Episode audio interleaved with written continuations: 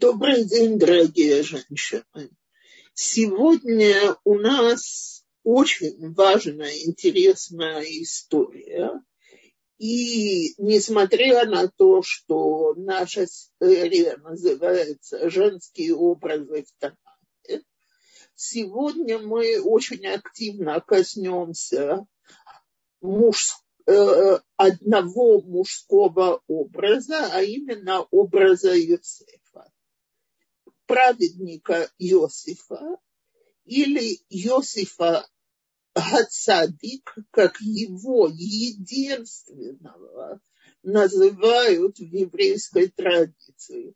То есть, несмотря на то, что наши праотцы, несомненно, были праведниками, Моше Рабейну был праведником, Агарона Коэн был праведником, единственный, о ком в Талмуде э, и во всех еврейских источниках говорят. Праведник Йосиф Гацадик – это Йосиф. И мы сегодня рассмотрим э, что с ним происходит. Э, то есть, конечно, я предполагаю, что все, кто хоть раз читал библейские истории, понимают, что мы займемся сегодня историей Иосифа и жены Патифара. И попробуем понять, почему эта история вызывает такое особое отношение. Теперь то, что необходимо добавить. Если вы помните еще, это было давно, но мы на нашем последнем уроке разбирали историю Иосифа, Иуды и Тамара. И мы сказали, что так как Иуде предстоит быть праотцом царя Давида, из которого выйдет Машиах, то он и Тамар, которая станет матерью его потомства, должны перенести необыкновенное испытание, которое докажет, имеют ли они а в результате этого их потомки право на царствие в Израиле. И мы подчеркнули, что и Иуда, и Тамар гордо выстояли в этом испытании. Так вот, я думаю, что всем известно, это очень известная фраза, что перед тем, как придет Машиах бен Давид, Машиах сын Давида, то есть потомок колена Иуды, придет Машиях бен Йосеф, придет Машиях из, колен, из потомков Иосифа. То есть и потомки Иосифа имеют право на царствие, и, между прочим, первым израильским царем может быть не коронованным, но во всех отношениях царем. Безусловно, можно считать Иошуа сына Нуна, который ввел евреев в землю израильскую. И он из колена Менаше, из потомков, извиняюсь, из колена Ефраима, из потомков Иосифа. Так вот, мы сегодня посмотрим, каким образом Иосиф заслуживает быть тоже царем в Израиле. А начинается все очень грустно. То есть, повторяю, я начинаю не с э, самого испытания женой Патифара, а с того, что происходит в главе Ваишев, начало 37-го перика в книге Брешит. И поселился Яков в стране пребывания отца своего в земле Кнаанской. Вот бытие Якова. Иосиф 17 лет пас э, с братьями своими мелкий скот, будучи отроком. сыновьями Билы и сыновьями Зилпы жен отца его. И доводил Иосиф худые слухи о братьях своих до отца То есть у нас 17-летний парень, который э, дружит, проводит время вместе с сыновьями служанок, а не с э, сыновьями Лаи. И он разносит дурные слухи о своих братьях. А Израиль любил Иосифа более всех сыновей своих, потому что он был сын старости его. Теперь тут у нас слово кибен с куним уло на иврите. Закен это действительно старый, но очень многие говорят, что и в других местах в Танахе это тоже объясняют так. Бен с куним, зив и куним. То есть по образу, по подобию. Э, э, Иосиф напоминал Якову его любимую жену Рахель. На нее он был очень похож и сделал ему, тут написано разноцветную рубашку, я, честное слово, не знаю, как правильно и грамотно перевести кутонет пасим. Кутонет – это рубашка, пасим – полосы, сказать полосатую рубашку, то есть некую пижаму, я думаю, что это будет неверно одежду, которая явно выделялась и выделяла его статус. И э, увидели братья его, что отец их любит его более всех братьев его, и возненавидели его, не могли говорить с ним дружелюбно. А дальше приснился Иосифу сон и рассказал братьям своим. И они еще более возненавидели его. Я не хочу, я просто не успею, если я буду вдаваться во все эти сны. Но сны подчеркивают, что Иосиф будет править своими братьями, они ему еще поклонятся. Так вот, очень важно понять, что же так страшно раздражает братьев в Йосифе? Ну, во-первых, любимчик. Во-вторых, ябеда. И это все, конечно, нехорошо. Но он младший в семье, кроме Бениамина, оставим Бениамина на минутку в сторонке. И очень часто родители выделяют младшего сына почему это вызывает такой дикий приступ ненависти, который, как вы помните, закончится его продажей. Так вот, то, что мы должны понять, что Яков знает, что у него должно быть 12 сыновей. Но сыновья его еще не знают, что дом Якова – это они все. А до сих пор у нас такая некая борьба за наследие Авраама, а потом наследие Ицхака. То есть Ишмаэл изгоняется из дома, и младший брат Ицхак унаследует его.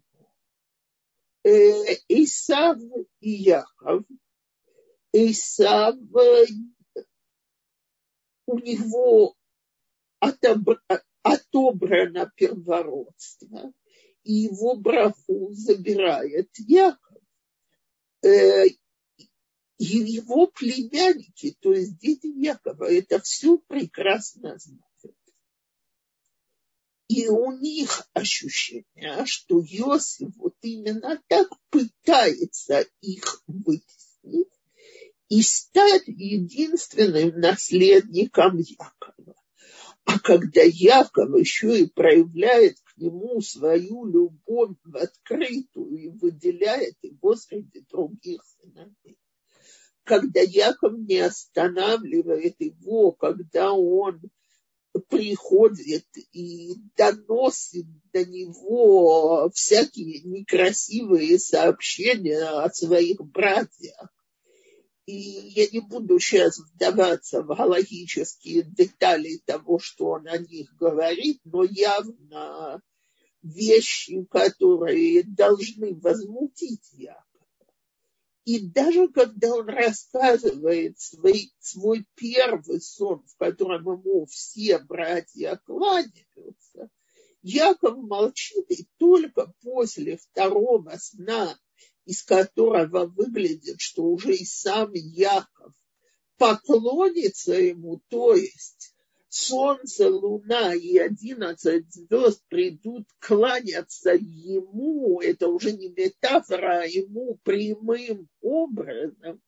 И это, конечно, вызывает ощущение у братьев, что он мечтает отобрать у них наследство Авраама, а это никак не может вести к любви между так вот, я на двенадцатом посуке завидовали ему братья, а его отец заметил. И вот происходит жуткая продажа Иосифа. И я зачитаю только отдельные отрывки оттуда. И пошел Иосиф за братьями своими по приказу отца и нашел их в Датане. И при, увидели они его издали. И прежде чем он приблизился к ним, они замыслили убить его. И сказали друг другу, вот сновидец что подходит. То есть за сны они его ненавидят. Э, сны воспринимаются как нечто вещее, что должно предсказать судьбу но кроме того, это, конечно, всегда отражение мыслей человека, а значит, он собирается вознестись над всеми. И э, в конце концов они его кидают, и когда он пришел к братьям своим, они сорвали с него рубашку и разорвали его, и взяли бросили его в яму. И сели они есть хлеб. То есть он в яме плачет, кричит, страдает, а они могут спокойно есть хлеб. И Реувен его спас из их рук и уговорил их бросить его в яму. Иуда говорит, зачем пачкаться убийством, давайте продадим его в рабы. И послушались его братья. И потом за это, когда не увидят, в каком состоянии будет Яков, они на него будут ужасно э, сердиты, на Иуду. То есть кто-то же должен быть виноват. И отец продолжает его оплакивать, а медиантяне продали его в Египет Патифару, э, царедворцу Паро, начальнику телохранителей. То, окей, значит, тот, с кем мы успели познакомиться до сих пор, очень неприятная личность. Красивый, очень красивый мальчик, 17 лет, подросток, который себя воображает выше всех, любимчик отца, э, доносит отцу на братьев, рассказывает им свои пророческие сны, которые должны предсказать, что он возвысится над ними всеми, и вызывает их резкую тяжелый человек, а может просто подросток в семье Якова, но подросток. И вот этот наш подросток попадает в Египет. Теперь женщины, для того, чтобы понять, что с ним происходит, ну, давайте вообразим вот сейчас какой-нибудь беженец, э, мальчик из украинской деревни попадает в Нью-Йорк. И не просто в Нью-Йорк, а его принимают работать в какую-нибудь самую шикарную фирму в Нью-Йорке. Так вот, поверьте мне, что вознесение пастуха из какой-то кнаанской земли и попадение в Египет, который тогда был центром мировой культуры, самой развитой страной, и в котором он из-за своей красоты продан в, двор, в двор царедворца, это вот наш мальчик еврейский с Украины, который попал на работу в эту самую крупную фирму в Штатах и пользуется там успехом. Вы можете себе представить, как у такого пацана нашего с Украины голова закружится. А почему я говорю, что голова закружится? А потому что все наши толкователи говорят, что ну как же так? Оказавшись в Египте, во дворце у Патифара, как он ничего не сообщает своему отцу, куда он пропал, что с ним происходит. Теперь есть ряд толкований, которые говорят, что братья поклялись между собой не рассказывать отцу правду, потому что пойди расскажи отцу, что ты продал брата в рабстве, и на каком-то духовном уровне Иосиф был с ними в этом сговоре, и поэтому он не мог послать посланников. Но не все толкователи так считают. И есть толкователи, которые говорят, зажрался товарищ. Извиняюсь за грубость этой фразы, но я хочу вам прочесть, как написано. А Иосиф был отведен в Египет, я в главе Ваейшев, теперь в 39 А Иосиф отведен был в Египет и купил его Патифар, царедворец Паро, начальник телохранителей, из рук Ишмальтян, отведших его туда. Был Господь с Иосифом, и стал он человеком, преуспевшим в делах. Жил в доме господина своего египтянина. И увидел господин его, что Господь с ним, и что всему, что он делает, Господь дает успех в руке ему. И обрел Иосиф милость в глазах его и служил. И назначил его над домом своим, и все, что у него, э, отдал в руки его. И было с того времени, как он его назначил над домом своим и над всем, что имел, Господь благословил дом египтянина ради Иосифа. И было благословление о Господнем на всем, что у него в доме и в поле. И оставил он все, что у него в руках Иосифа. И не знал при нем ничего, кроме хлеба, который он ел. А Иосиф был красив станом и красив видом.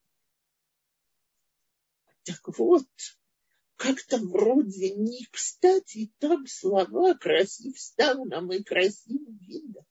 Если бы началось, что Иосиф был красив станом и красив видом, и его купил царедворец, а дальше к нему пришла удача, потому что увидели, что он не только красавец. Было бы понятно, но сперва рассказывают, что Патифар видит, что Бог с ним, что во всем ему удача, назначает его на высокий пост, а потом в конце говорится эта фраза.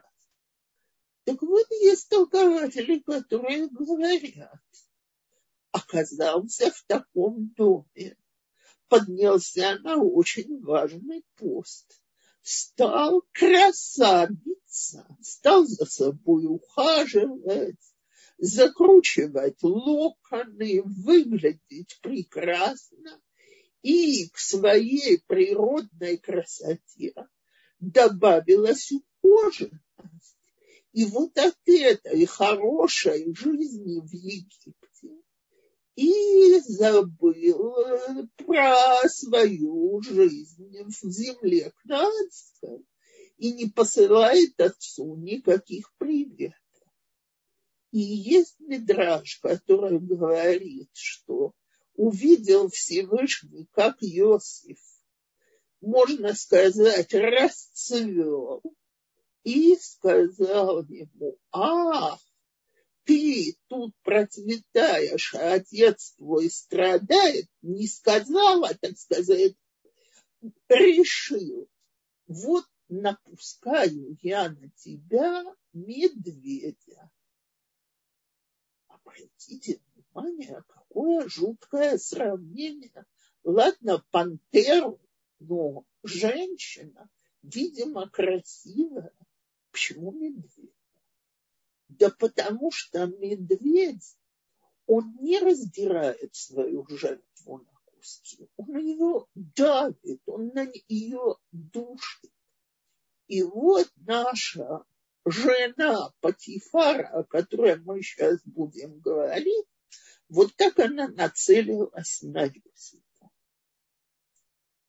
И, дорогие женщины, тут я должна остановиться и сказать, что я видела, я слышала немало мужчин, которые говорят, что они готовы поверить во всю Тору, но что Иосиф смог удержаться, когда его хозяйка вот так вот соблазняла, немыслимо. Молодой мужчина, пылкий, красивый, и женщина, которая изо дня в день к нему пристает и пытается вызвать его на отношения, ну, нереально.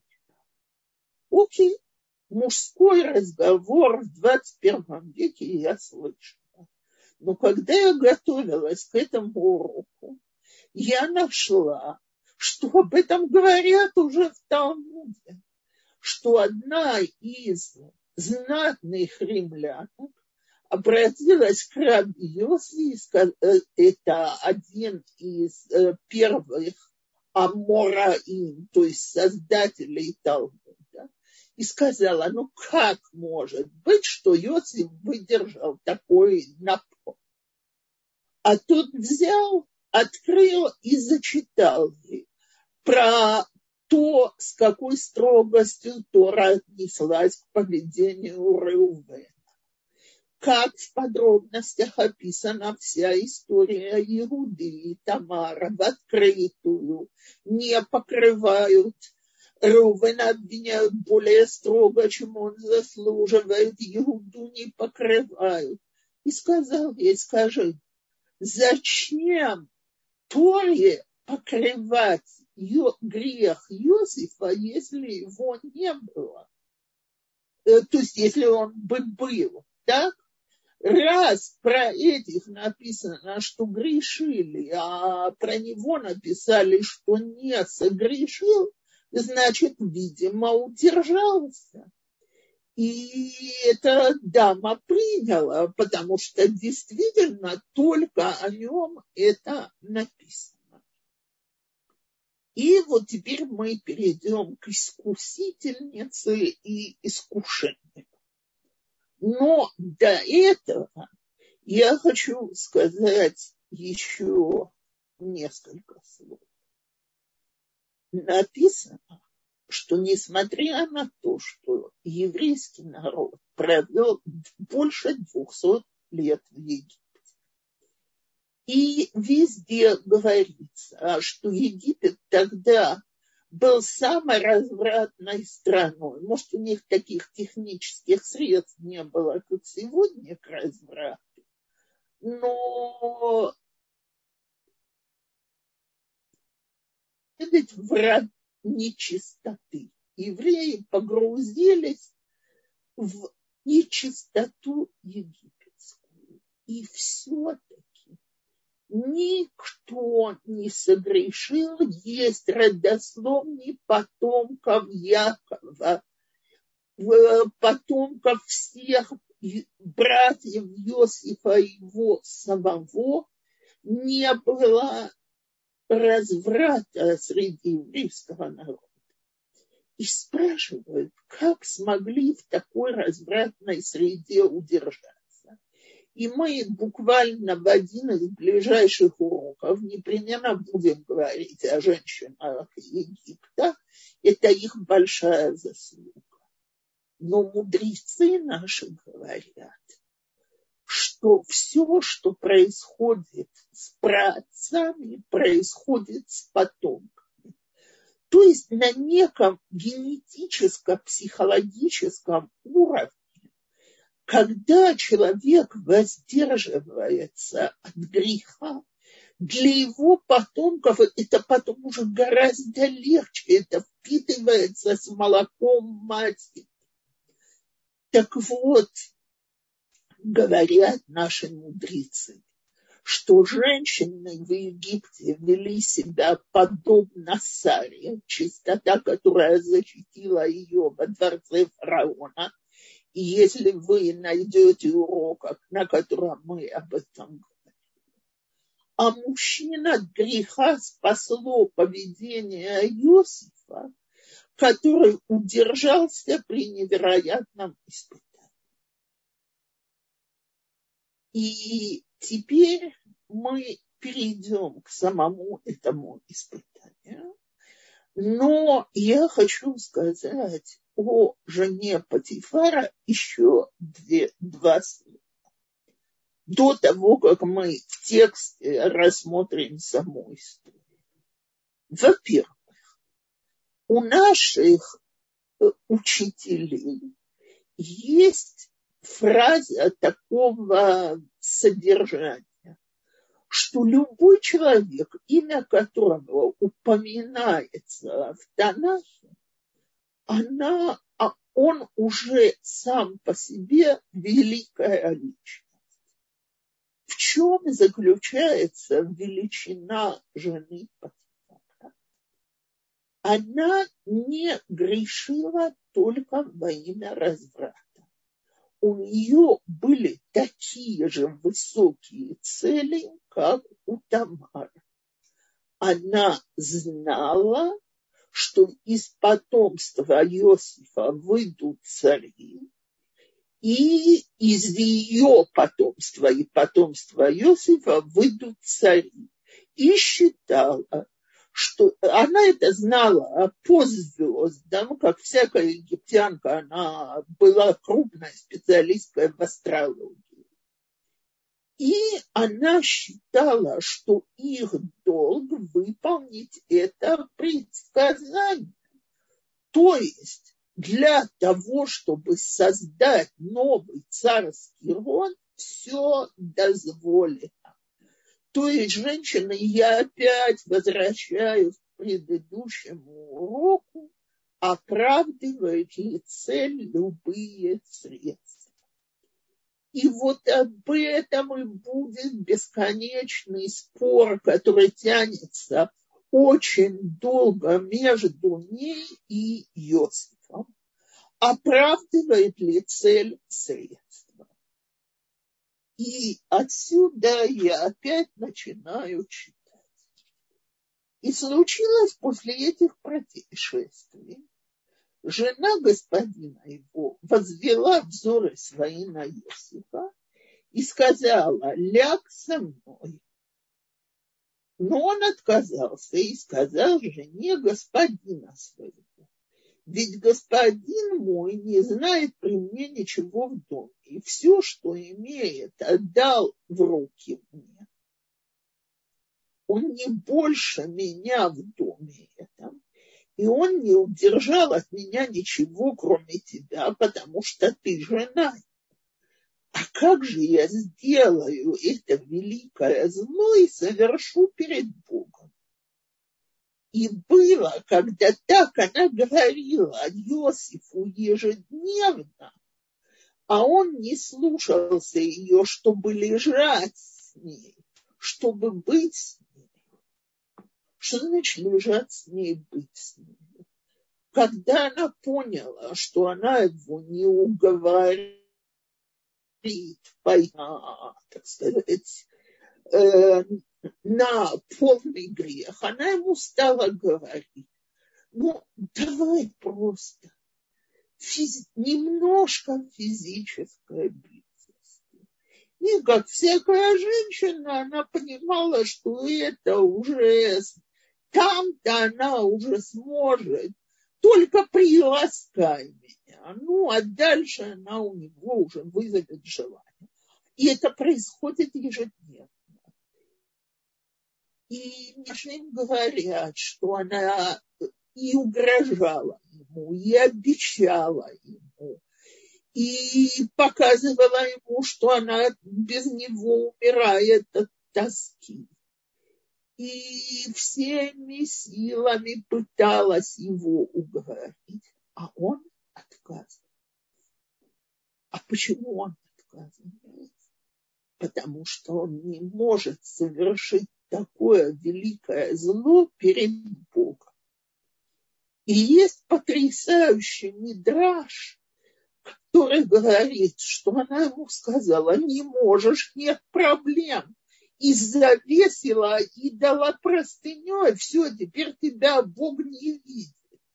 Он ей сказал, знаешь, дорогая, другой Бог, этот видит все. Так вот, вот здесь начинается великое испытание Иосифа.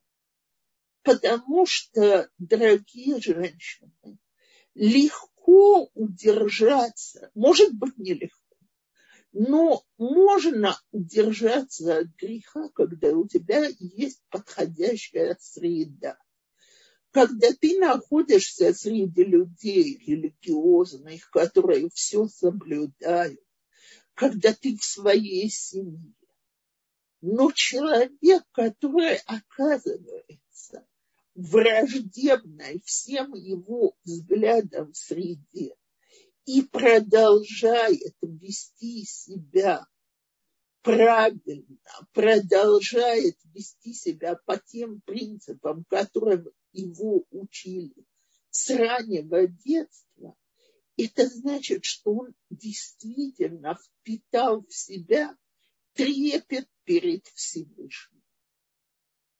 И это значит, что пока Иосиф был вот этим вот 17-летним мальчишкой, который нам кажется по началу его истории таким, ну, подростком, все, что происходило в доме Якова, в доме чистоты духовной его родителей, все, что было между Яковом и Рахелью, которую он-то и успел всего семь лет э, узнать, все это оставило такую глубокую печать в душе, и приучила его к такому трепету перед Всевышним, что у него получается, когда за ним никто, кроме Всевышнего, не наблюдает,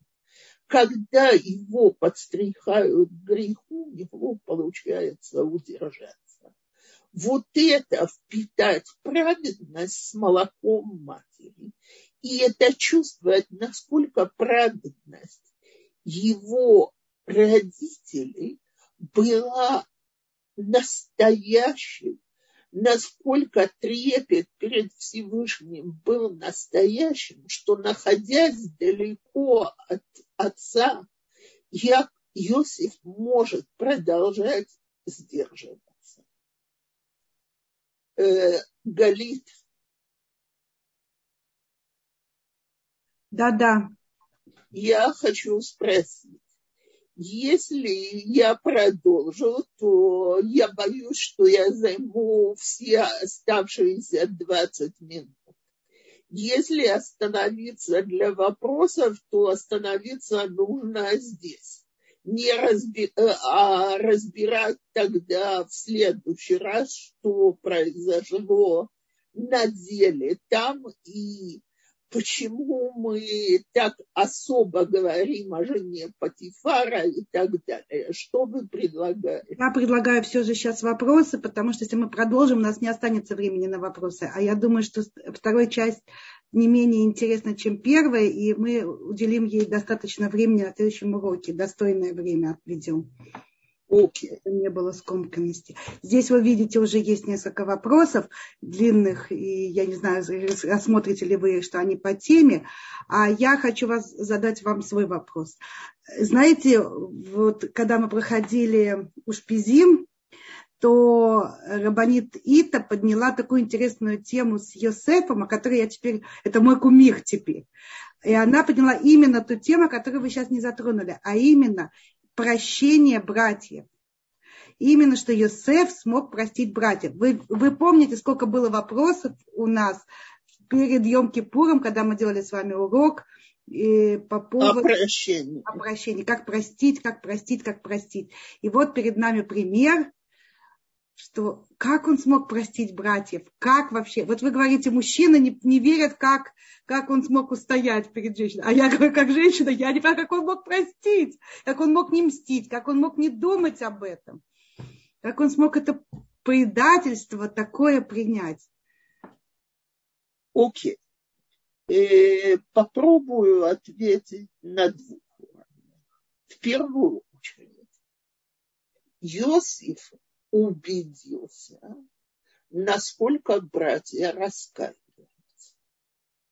Потому что вся история, когда э, он провоцирует их оставить Бениамина в рабстве и уйти, и братья готовы погибнуть, защищая Бениамина, а Бениамин такой же любимчик отца, как был Иосиф.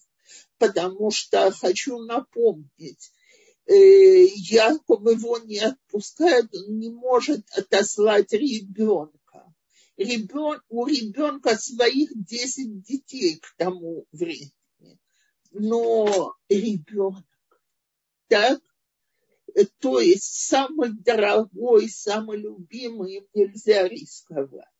И вместо того, чтобы терпеть, вернуться к отцу и сказать, ну что делать, твой любимчик оказался воришкой, э, братья кидаются его защищать.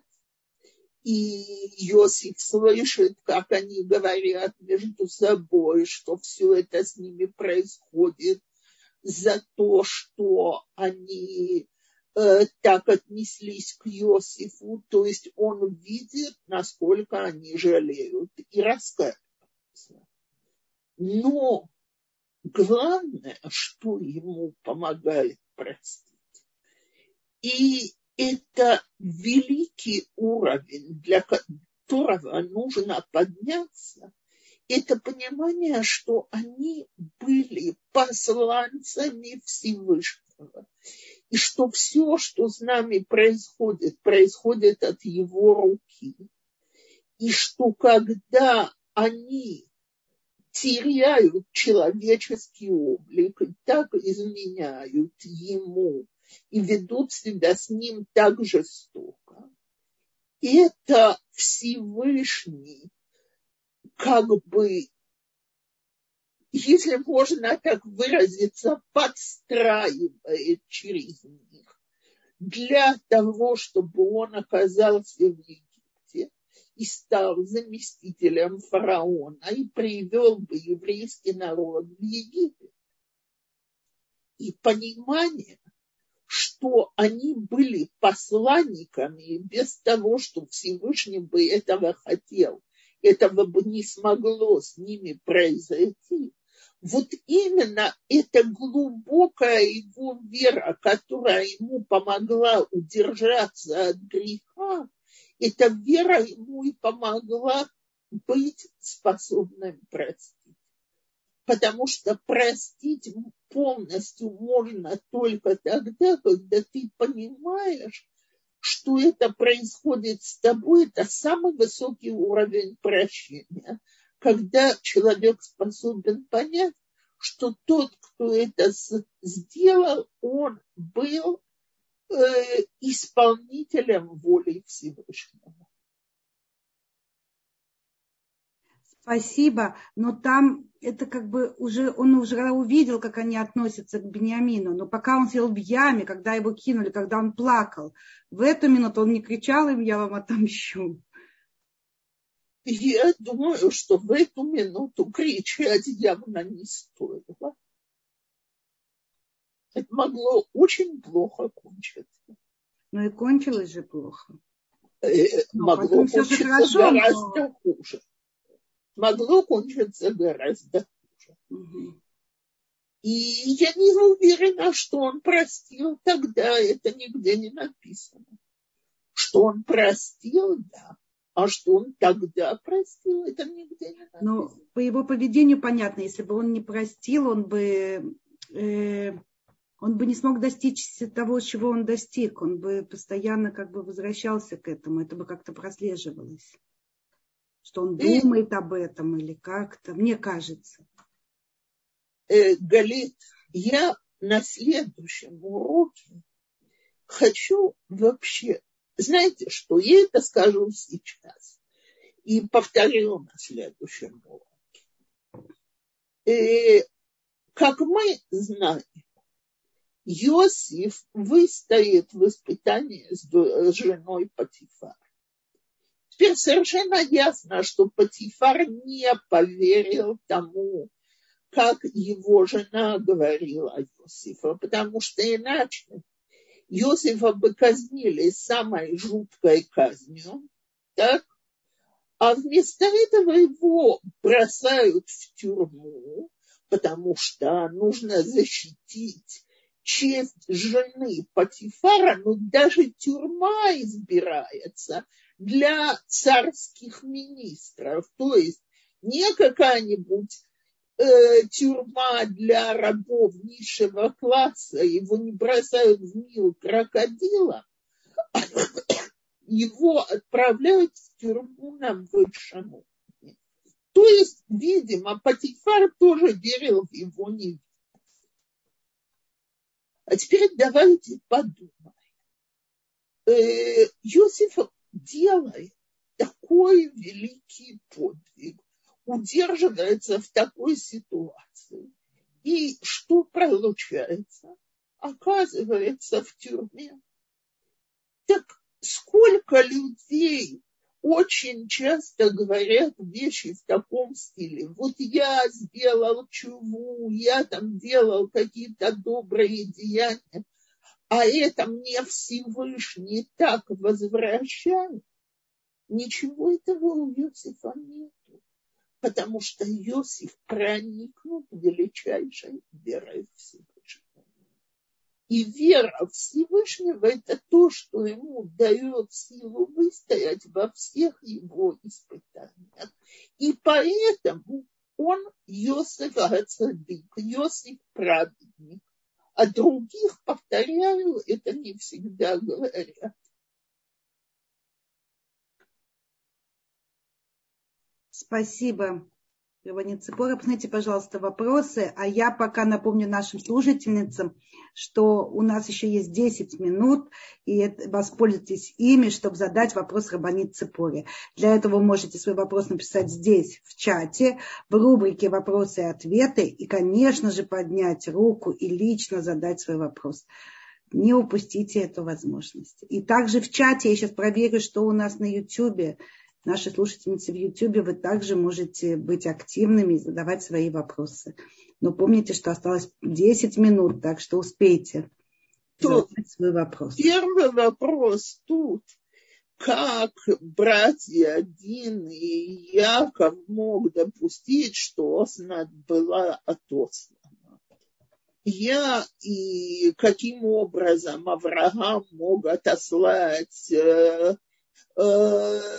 Ишмаэла и его мать э, колоссальная разница. Э, Авраам отослал Ишмаэла и его мать Ар по прямому приказу Всевышнего. Яков и его сыновья в случае с Диной такого приказа не получили. Но я думаю, что в 21 веке совершенно невозможно объяснить людям, каким невероятным позором э, было рождение э, ребенка от изнасилования. И оставить этого ребенка в семье для семьи было почти невозможным это э, на них бы все пальцами показывали, скажем так. Я, я думаю, что мы не имеем никакого права судить о поступках людей Танаха по меркам 21 века. Но кому уж очень сильно хочется, я рекомендую открыть немножко мировую литературу и почитать что такое понятие незаконнорожденного, когда младенец в этом совершенно не виноват, мать очень часто просто несчастная, изнасилованная женщина, но какой-то жуткий позор, и как относились к таким людям на протяжении веков. Теперь, повторяю, как здесь сказано, есть за этим великий план Всевышнего. Иосифу нужна жена в Египте, жена еврейской крови. Но это за кулисами. И к за кулисам, с тем, что происходит за кулисами, мы вернемся на следующем уроке.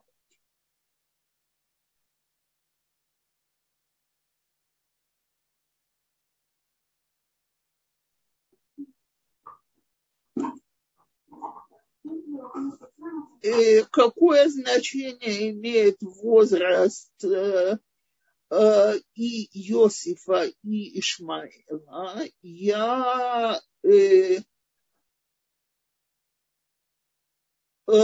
я не могу ответить на этот вопрос. Я должна проверить, или есть что-то особенное с 17-летием. Спасибо за вопрос, он интересный если я найду.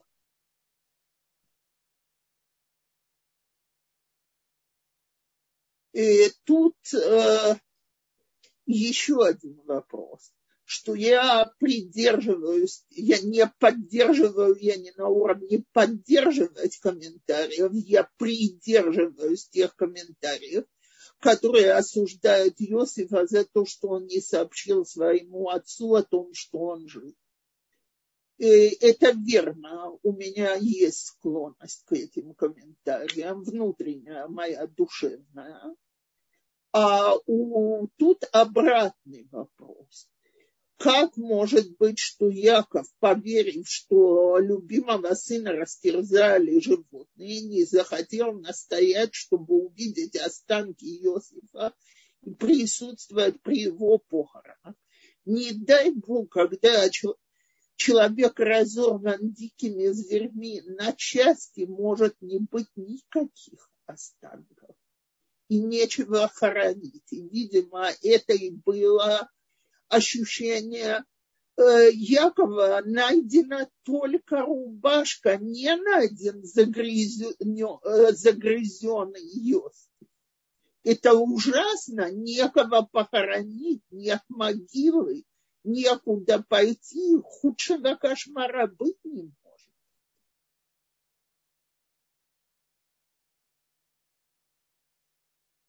То спасибо тут э, тем, кто благодарят за этот урок.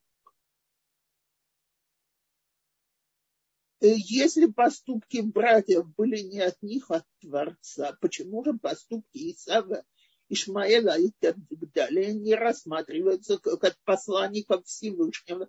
Всегда рассматриваются. Это не значит, что братья за это оправданы. Самая жуткая история в Йом-Кипур – каждый год, когда ее, я ее читаю в Йом-Кипур, я просто чувствую этот ужас, который мне сжимает сердце. Это история о десяти праведниках, которые должны искупить грех братьев Иосифа. Что этот грех продажи Иосифа Иосиф простил а Всевышний не прощает. Он висит на еврейском народе на протяжении нескольких тысяч лет.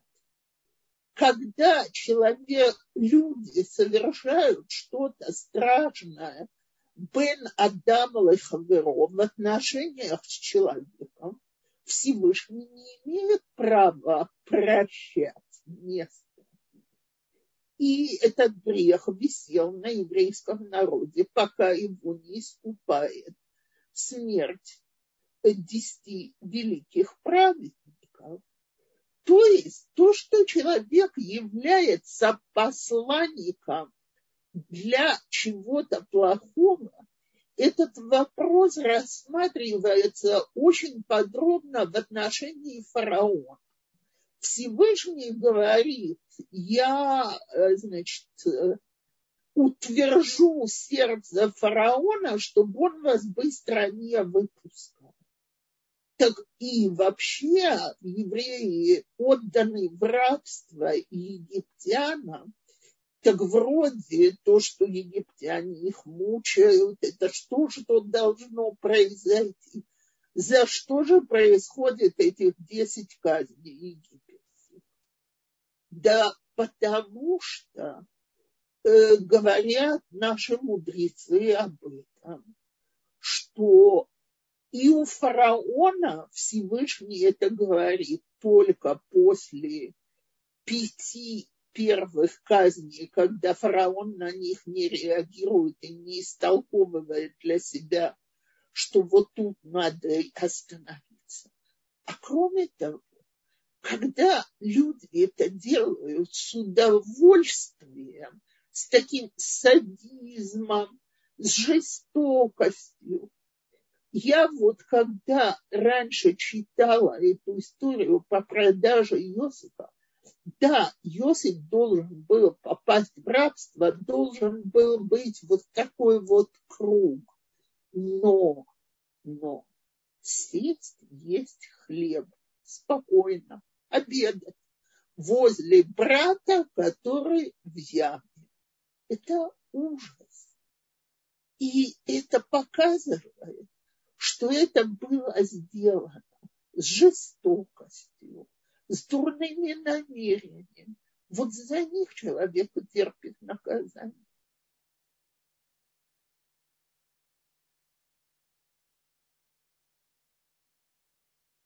То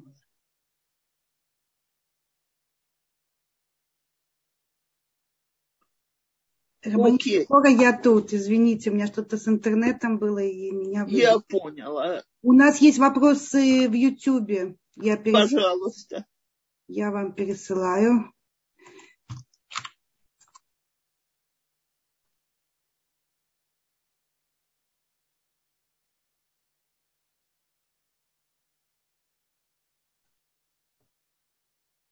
Э, какой урок можно вынести из истории про Иосифа и что нам нужно запомнить. Прошу прощения, я отвечу на это в конце следующего вопроса, с вашего, урока. С вашего разрешения мы посреди этой истории. Э,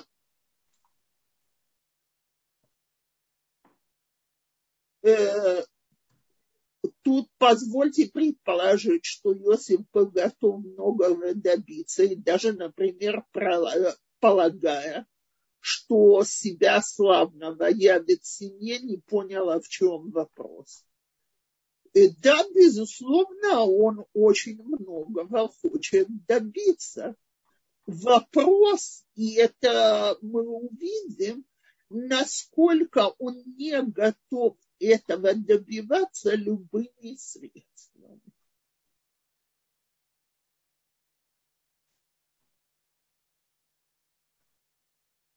Эм, Рабаница, есть поднятая рука. Можно... Пожалуйста. Ирена, очень-очень быстро. И Рав Даниэль, если вы уже с нами, поднимите, пожалуйста, руку, чтобы я могла вас подключить. Э, да, быстро. А вот то, что Иосиф э, впитал мораль дома отца, которая ему помогла потом выстоять, да, вот, э, собственно, с, с, с женой хозяина, а с другой стороны, его братья а, как бы не впитали. То есть здесь мы говорим о том, наверное, о каких-то особых личных качествах, правильно? То есть они в одном доме э, росли, и один, как говорится, вот впитал, что ему помогло через много лет, а другие его как бы вот так вот не поступили. Смотрите, э, во-первых, э, э, во-первых, действительно каждый по-своему воспринимает то, что в доме родителей, дает этому свое толкование и берет из... Мы очень часто видим, как из одного и того же дома дети берут что-то совершенно разное. Во-вторых, Э, мы видим, как постепенно какие-то вещи доходят и до сыновей Якова, которым понадобилось. Тут есть еще одна вещь. Наша эта история тянется 22 года от момента продажи Иосифа и до того, как он встречается с братьями. Э, люди выросли, очень многое поняли, изменились, и вещи будут происходить по-другому.